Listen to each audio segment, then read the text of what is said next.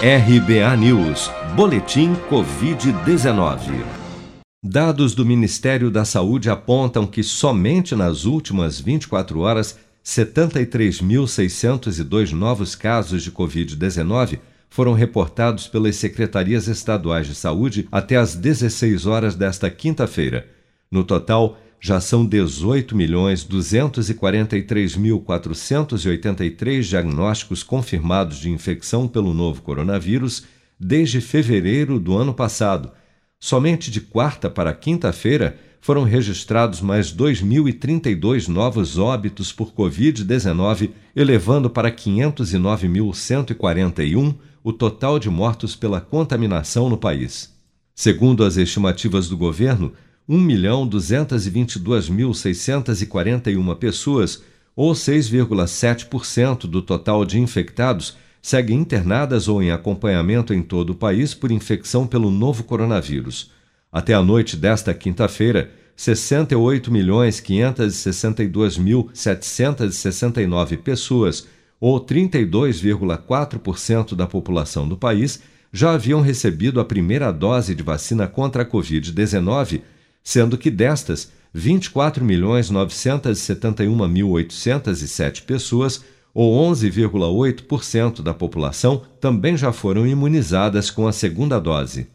A Anvisa tem alertado para o uso indiscriminado do paracetamol para alívio de dores e febre após a vacinação contra a Covid-19, o que pode levar a reações graves ao medicamento, incluindo hepatite medicamentosa e morte. O diretor do Conselho Regional de Farmácia de Goiás, Daniel Jesus, explica que o paracetamol é um remédio seguro, mas que, como todo medicamento, deve-se estar atento à dosagem indicada na bula. Ele é um medicamento indicado né, para o alívio sintomático do, da dor e da febre. E é um dos medicamentos mais seguros que a gente tem, usado largamente em todo o mundo. Agora tem que lembrar que a dose dele é uma dose limitada, ela precisa aí não exceder no adulto, por exemplo, 4 gramas diário, e às vezes as pessoas é, acreditam que quando a febre não cede, tem que aumentar a dose e passa a usar de maneira exagerada, de maneira é, a superar a dose diária recomendada, e isso pode causar lesões irreversíveis ou lesões sérias no fígado.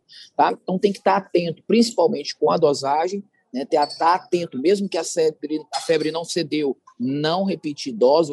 A Gerência Geral de Monitoramento de Produtos Sujeitos à Vigilância Sanitária recomenda aos profissionais de saúde e à população que notifiquem os casos de reações indesejadas após o uso do paracetamol através da plataforma Vigimed no site da Anvisa na internet.